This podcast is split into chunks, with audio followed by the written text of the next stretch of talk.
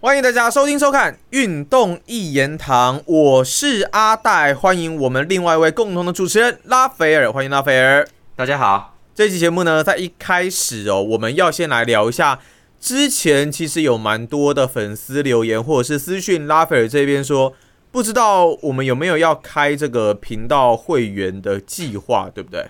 在讲会员之前，我先跟大家讲一件事。上一期我有一个蛮大的口误，我说哈维特斯他欧冠决赛没有进球，其实欧冠决赛切尔西一比零那球就他进的。我们下面有朋友已经纠正我了哈。那那个这个这个不好意思，我太急了，而且我重点不是在讲那件事情啊，我只是说哈维哈维特斯对那个球队有贡献呐，然后我就没查资料，所以就很快带过就讲过去了，你知道吗？那那那个不好意思，因为叔叔年纪大了，真的会忘事情。那我们先讲一下会员制的东西，就是之前我会有这个想法，本来我还没想那么多。后来是因为那个我们的粉丝倪同学有私讯给我了哈，他说他其实很想很想要抖内我们，看我们经营比较比较，目前还没有成长嘛，就是很很普通。那他想要抖内我们啦，他跟我聊了很多，他讲了很多，其实我很感动。那我告诉各位为什么哈？因为那个倪同学是一个大一的刚刚要升大二的学生，哦，他他在台北哈，离家到台北，那他还有打工。哦，自己一个学生生活费都少了，他还要抖内我们哈，所以我其实是非常感谢。那李同学，我跟你说，你不用，你不用这样，没关系。你的抖内心意，我们就当做，我就当做你已经抖内，我们收到了，好不好？我们收到，放心啦。真的，那我我觉得，我先跟各位讲一个离题的，跟倪同学说哈，那个大学要修恋爱学分，你工作已经念书已经很忙了哈，你要修恋爱学分，对不对？要这个就是就是拉菲拉菲尔的专业了，这就拉菲尔专业了。对我这个专业比足球还好，我跟各位说一下。不但要现在这个时代，你不但要修恋爱学分，你还要修做爱学分，好不好？就是该有的要有。但总之，你就是要钱要留起来，要存起来哦。那你你这个有恋爱女朋友也要也要花嘛，都要吃饭的啊。反反正我跟各位说，这个这个倪同学这个钱要省着用，留起来没关系。那我们将来会开会员频道，也是也是因为倪同学这样，我才比较有这个想法出来了哈。我觉得做会员是未来的一定的走向哈。那这个有些人会关心收费的问题。大家放心呐，这种干话听他讲干话还要缴很多钱吗？你觉得会吗？对，这不应该。我们我们不是那种贪婪的人，没有没有那么没，应该说没不是那种贱人呐。哦，我们不干这种事情。会比一杯星巴克的咖啡贵吗？应该绝对不可能吧。星巴克一杯一百多块，你跟我开什么玩笑啊？一杯水给我一百多块，所以所以绝对不到嘛，绝对不到这个水准的。不可能。我跟各位我跟各位说了，OK，我的目标一直都是老高哈，而不是老高，大家都知道老高吧？就是。不是说老高这个有多少个几百万、五百九十万订阅这么，就不是这个东西，而是说我觉得老高他做频道的态度，我从他这，我从他只有十支影片时候开始看的，一路一路到现在，本来也不是觉得好玩，也没什么了不起的，看一看而已。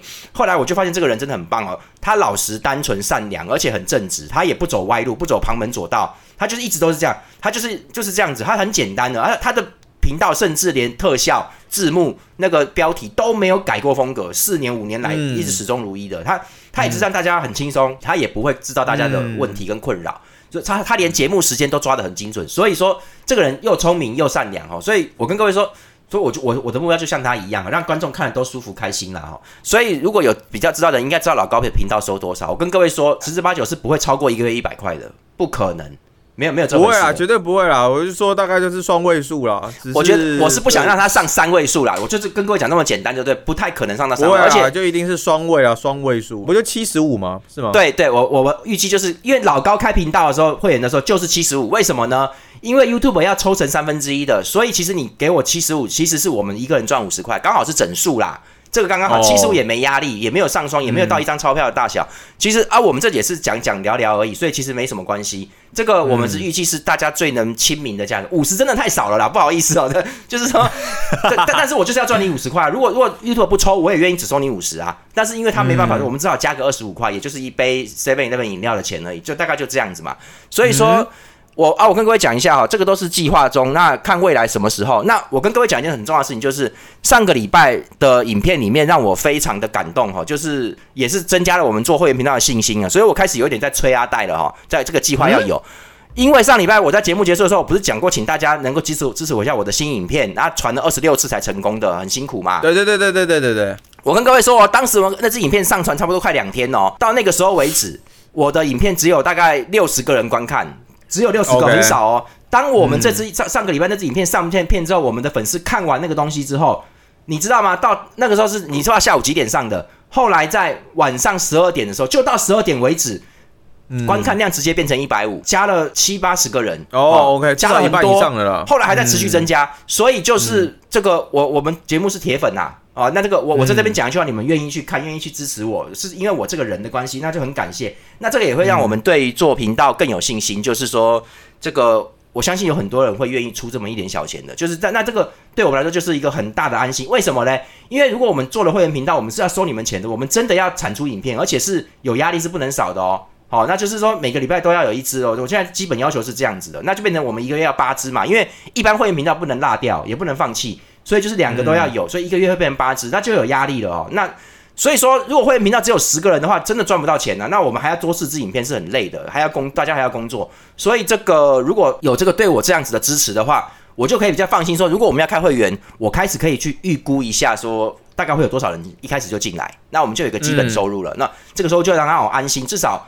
人人总是要说服自己的嘛，就是说，就是说，哎呀，你看有有一百人呢，对不对？那不得了了，对不对？那那种感觉就是很舒服啦。所以我们上次已经光我那影片已经搞到七八十人都来跑来支持我，还有人留言哈，你知道吗？所以这个东西也谢谢大家哈。那关于频道内容的事情哈，我这边还是不脱离足球，我会讲足球历史上的经典比赛，就是很精彩的，你一定要看的啦。你身为一个资深足球迷，你一定，而且你一定也听过，至少听过的大战哦，我会讲的很精彩，想办法讲的很精彩。还有就是一些很棒的球员，上一代球员的介绍。马拉杜纳啦、巴吉欧啦、马泰斯啦，就是那个时代里面时代的眼泪啦，把把这些东西当年是在打什么东西、干什么，介绍一下。好，这是一个。然然后还有有一些很可以讲很多啦，譬如说政治评论、时事评论，还有我们最近发生什么社会新闻，聊一下跟我们台湾的法律，好那个社会上的东西。然后动漫、电影啊、影集啊、日剧啦，还有大河剧历史的东西都有。我们下面其实已经有人发现我有在看动漫了嘛，然后就是这个可以聊一下哈，在动漫的历史演进。现以前就有什么好东西啊？真的好东西。虽然说动漫技术没有比现在好，但是它里面的东西会让你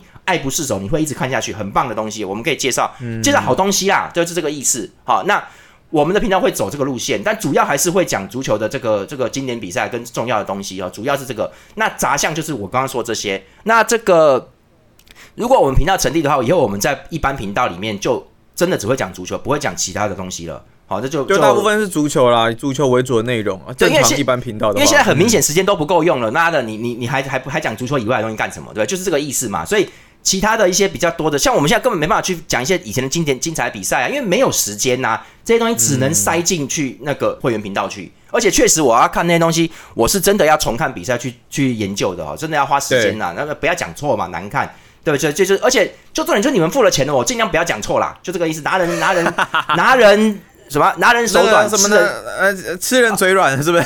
对，吃人嘴软，拿人手短，干人腿软，对不对？就是这个意思嘛。所以就是就是说一定要那个啦。所以我跟各位说，一些比较好的东西，比较比较需要花功夫的东西，我可能要放会员频道。对我比较负责后置跟剪辑的部分啦。我老我也老实讲，我我觉得以我这边的想法来说，我会希望至少订阅人数的规模可以上到两千五到三千，我们会来的比较比较，我觉得比较 OK 了。对，因为我们可以这样就可以比较会推估大家愿意加入会员的意愿的。你总不可能你只有两千人订阅，你要人家三百人、四百人、五百人的会员吧？不可能嘛！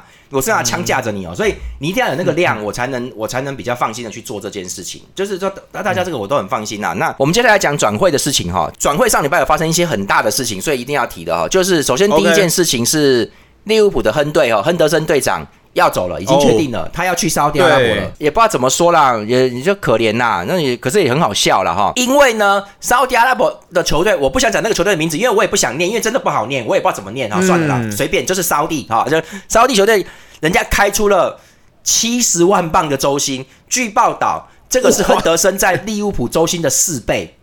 哦，真的超靠背的啦！妈的，就就给他那个，然后你说这样能不去吗？妈的，什么东西啊？太太夸张了。那各位其实就有几点，就是说，第一个七十万镑本来就太扯了哦，而且四倍周薪等于你打一年赚四年呢。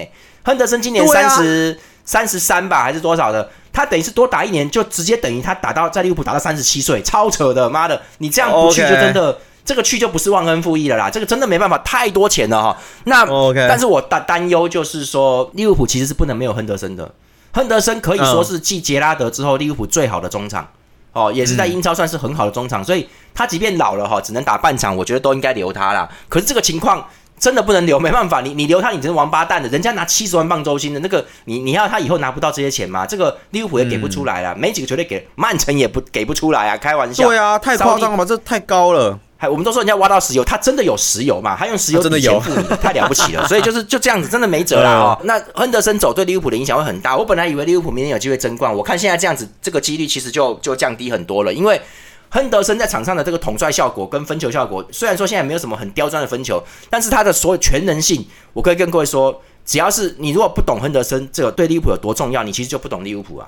亨德森根本就是不要说神呐，不要利杰拉德是神级嘛，但是这个亨德森不是神，他差杰拉德一点啊，但是已经很接近了，所以他已经是半人半神了，好不好？这叫半人半神，他很重要了，他的那个场上的那些东西非常非常重要，没有他，我不觉得利物浦会打好。你至少让他当个替补，紧急上来一下哈，或者是说轮一下都好。还有更糟糕的消息就是，跟着另外一支沙特阿拉球队就对法比尼奥报价了，也是超高价。现在传出来是说克洛普点头，克洛普这个人他没那么叽歪嘛，他不会那么那个，人家一定是开超高薪，而你利物浦付不起了，所以亨德森也不可能去应用合约留你啦。那个，而且说真的，亨德森都走了，法比尼奥状态有下降，为什么要强迫留队嘞？所以克洛普这个人还蛮那个的，就据说克洛普已经点头同意了啦，所以法比尼奥。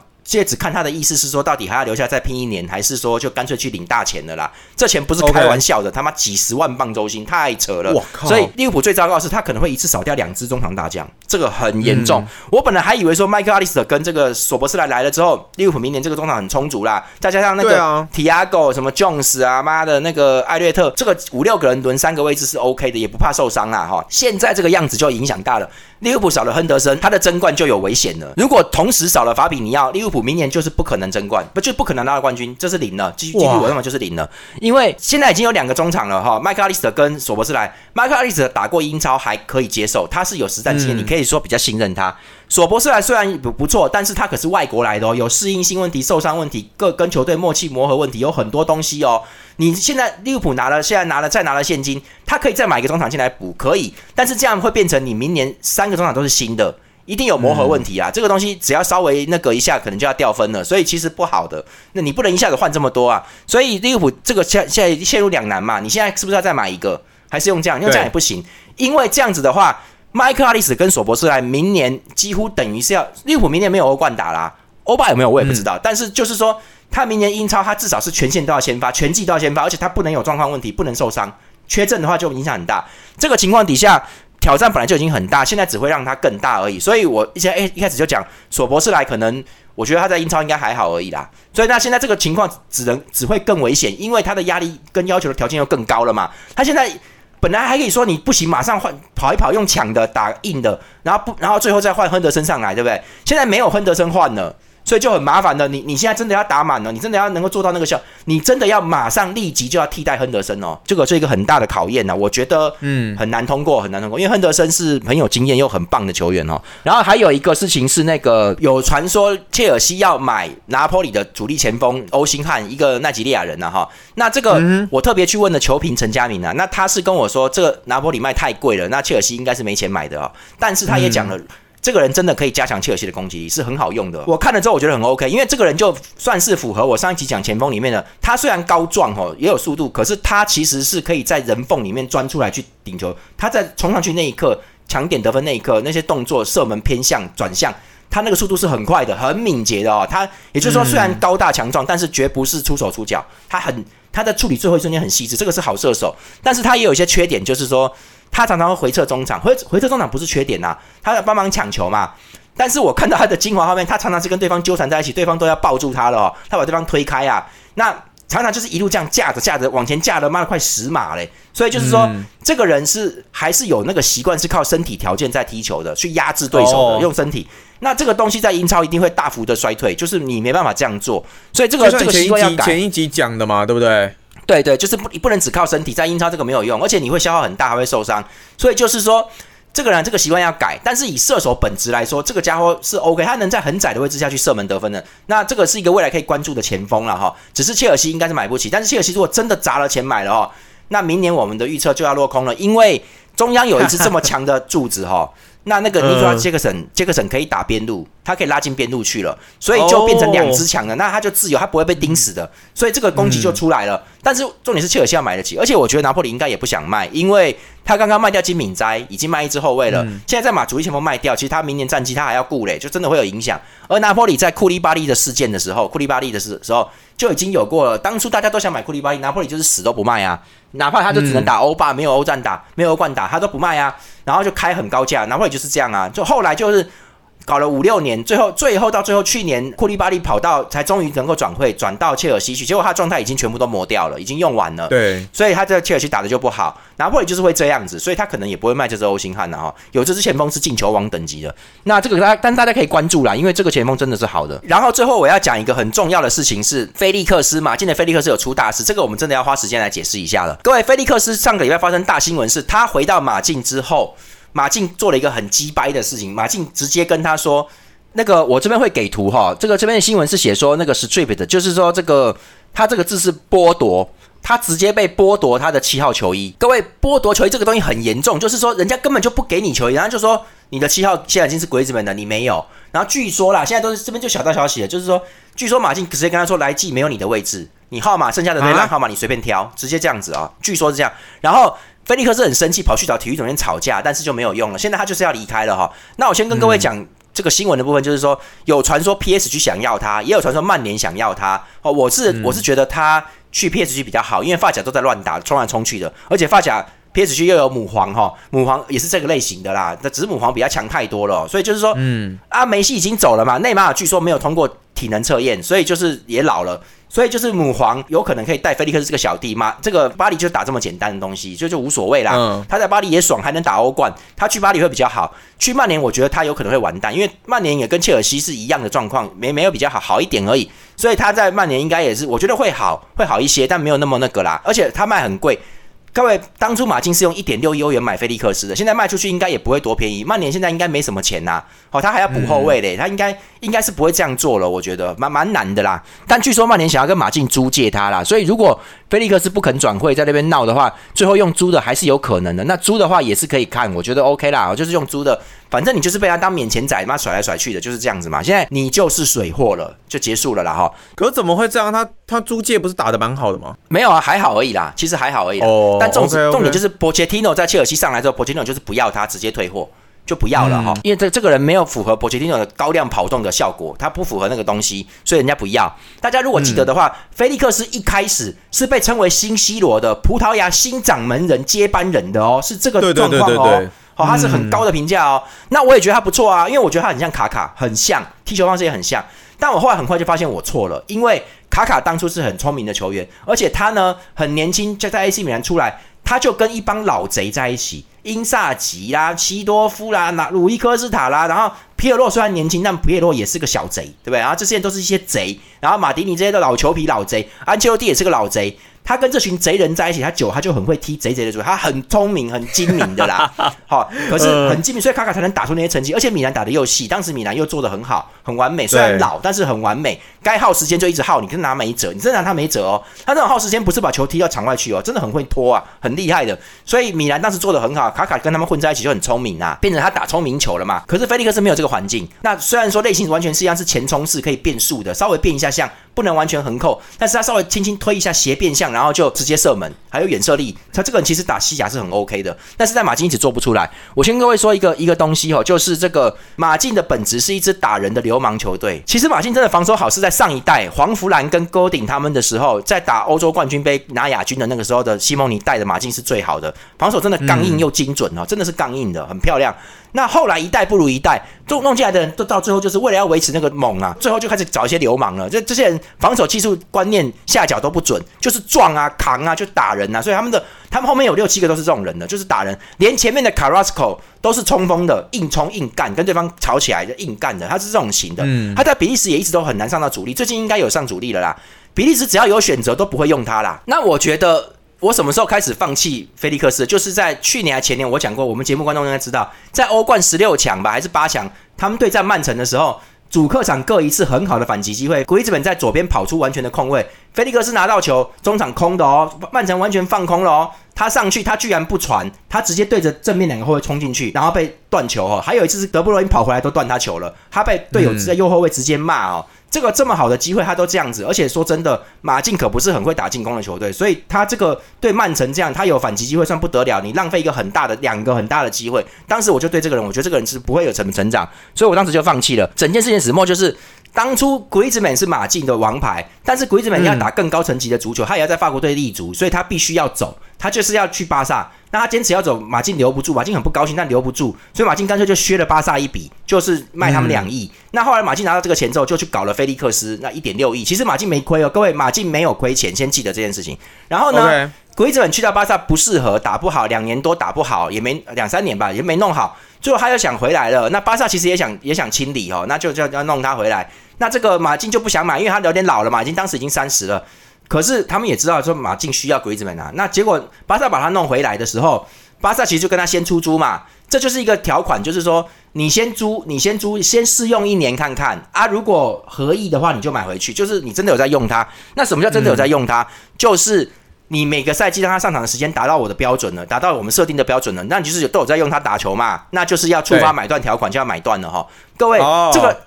巴萨虽然缺钱，在赶球员走那个时候，去年的时候，前年呐一直在弄的时候，虽然很难看，被人家称为乞丐、八盖哈，可是在这个合约上面是没有任何问题的，是 OK 的。嗯。结果马竞干的很下流的事，马竞最近就干这种专干这种下流事啊，就是哦，冰冻冷冻他嘛，我记得。对，只让他每场上三上上三十分钟，就是不让他符合那个上场时间，真的很糟糕这样子做。然后，然后在那个赛季的时候，他上来这个时间，最后他有受伤，所以就没有满。结果到下个赛季。他回去了，那马竞继续租他哦，继续干这个事情哦，继续让上上上上三十分钟哦，而且最可怕的是，鬼子本状态很好哦，他三十分钟就能赢球，超强的，然后这很助攻进球都有，然后越打越好啊。可是马竞就是不让他打，啊不就是只让他打三十分钟啊？后来巴萨很生气，你怎么能这样子啊？我我今天给你，我给你人是试用期耶，不是让你你居然跟我这样玩规则，这小很小鼻子小眼睛，很很抠门很尖巴的行为啦。巴萨后来火大告去西甲啦。说不能这样子啦，就西甲就官方也介入了嘛，你你这样已经影响球员的工作权了嘛？这个人家要踢球的，你怎么为了钱这样子搞嘞？对不对？不想买就不要买，回去人家再找卖家就是了嘛。结果马竞还摸摸鼻子。真的就买了，花四千多万到五千万买的，好像不知道几千万呢，大概有四千万超过，就买回来了哈。然后这就是两个信号嘛，租回来跟最后马竞正式就正式回归嘛。好，我先跟各位讲一件事，就是马竞是个打人队，他必须要全场在那边打人。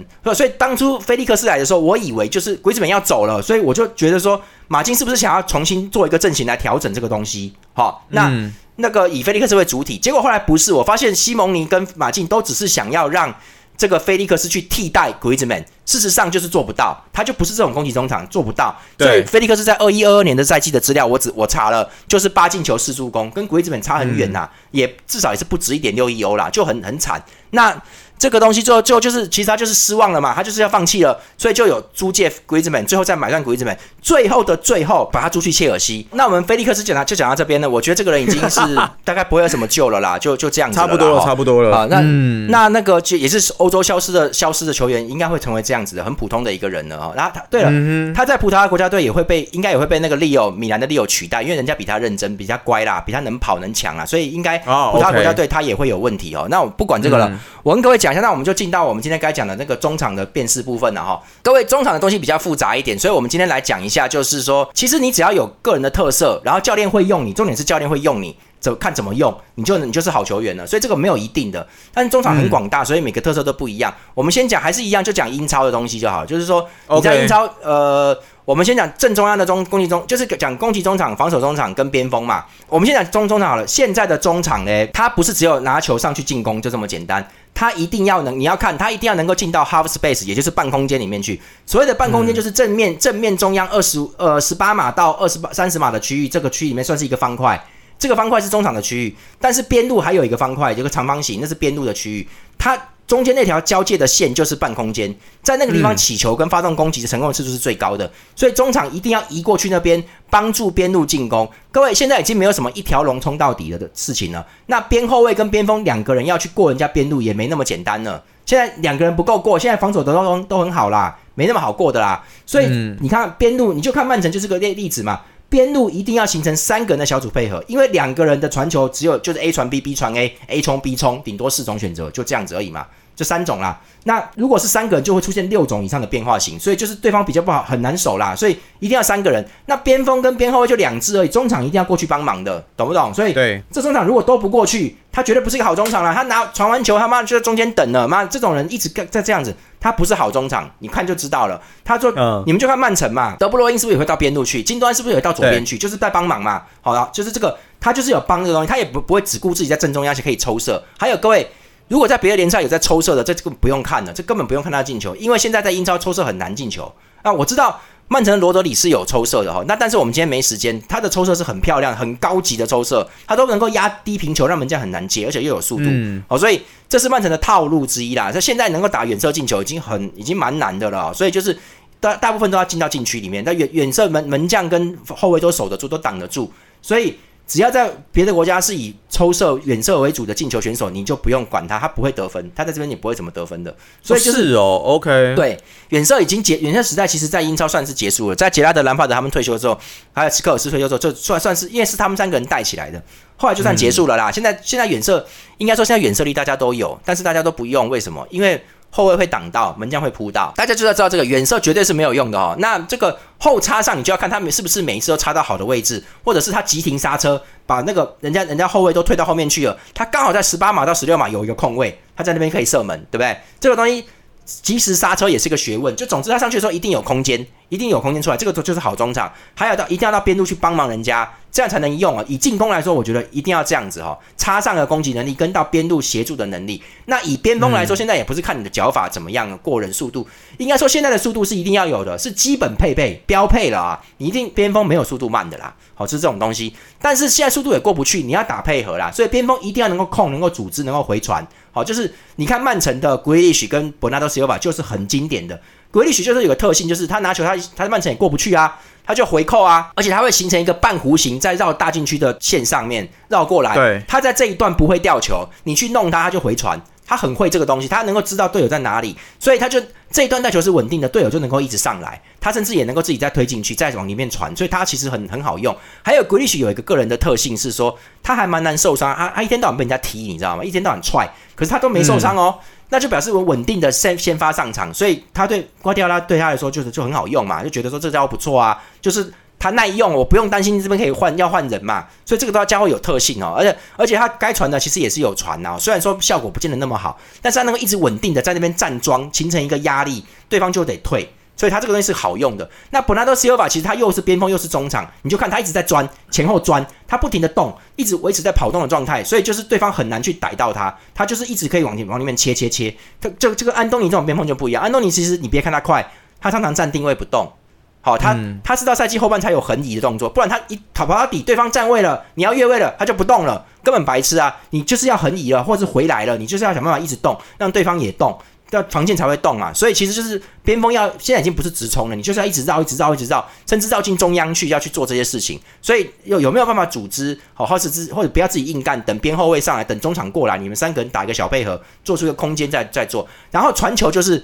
不管是哪个中场冲进去进到底线的话，他只有两，现在只有两种传球路线，一种是斜四十五度回传让队友跟上，这个就是你也是要看队友有没有跟进，你要清楚，你不要到那边才在找人，已经来不及了，对方会挡的。还有一个就像利物浦那种打到对面去，打到反向去，让左翼的 Robertson 上来抽射这种的，这个也要传的很准。但是说真的，这个大家都做不到，因为只有利物浦能做，利物浦这个非常厉害，是得分的奥义啊，所以绝招，嗯，他们一般只有他们才能做，所以但是你传到反向也是很好用的，所以你就是要反向不但要快，而且落点要准。你你慢防后卫就来了，对不对？所以传反向也是很重要的。但是你传正中央的中锋去抢球的那个得抢点得分没有用了，因为中央都会守住。所以现在主要是四十五度回传，再来是这个反向的东西调调动过去，就这两种。所以边锋一定要会用这个东西哈。那在进攻上面大概就是这样子哦。那我跟各位说，以后控球后腰来说的话，防守型的来说的话，其实现在都没有什么防守，他就是要上去进攻的。所以我跟各位说，呃，今天例子我就不举了。我跟各位讲，就是其实一个正常的中场，有在想事情的中场，他前场我他至少四十五度角看出去的队员的动态，他必须要一清二楚，他一定是一清二楚的。他不清楚，他就没资格当控控球后腰。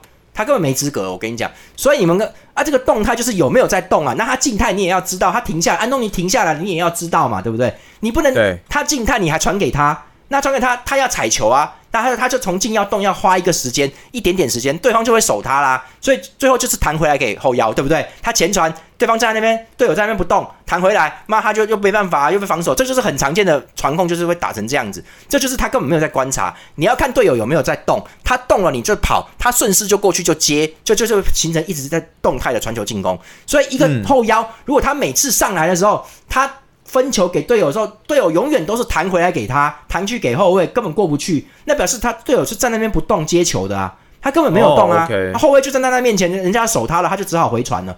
老是传这种球的后腰，绝对是不好的。好，我跟各位说，曼联是典型，因为其实卡塞米罗就不是会传球的话，他是防守工兵出身的，他是在皇马是防守工兵。埃里克森其实也不是，他现在心脏有问题，跑不太动。但是 Ericsson 以前在热刺也不是这种传球手啊，他是接球手，他跑动很大，到处跑，他就一直维持，他就是那种一直维持在动态的中场，然后让他可以接，对不对？就是所以曼曼联没有能传的，所以曼联常常常常传到前面去，B 费被挡了就弹回来了，大概就这样。B 费还有在跑哦，但他们常常会传给静态球员，都不动的，就很麻烦呐。所以。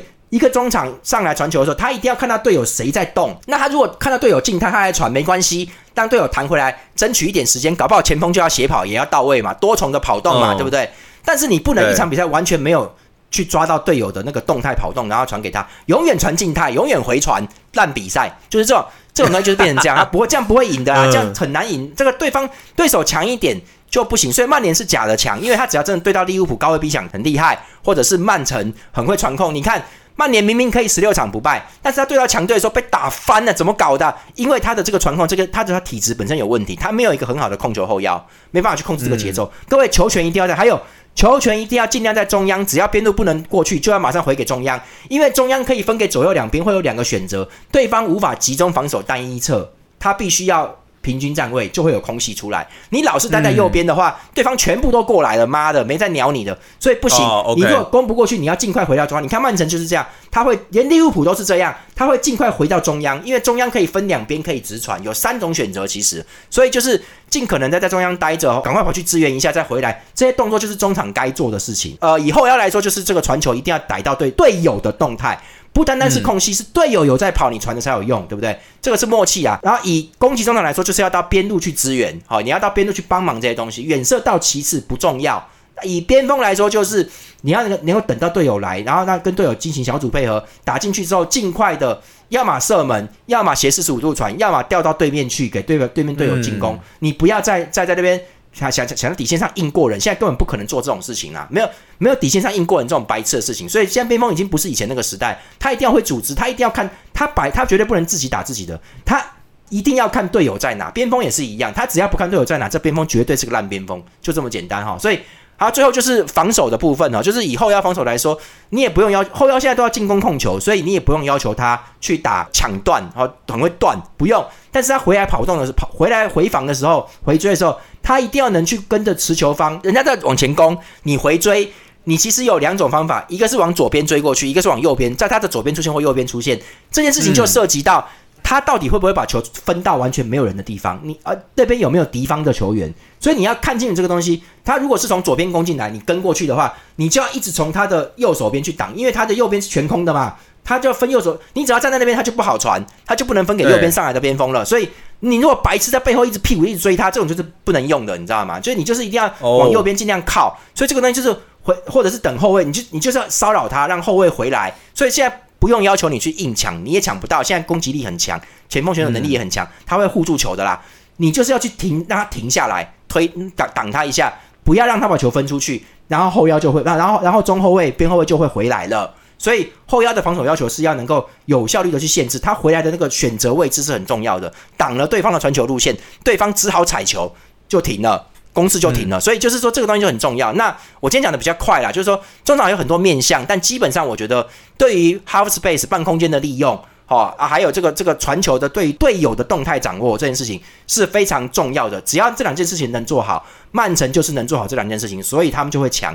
这两件事情做好才会强啦，不然像曼联的话，那种你如果常常在定位站着不动。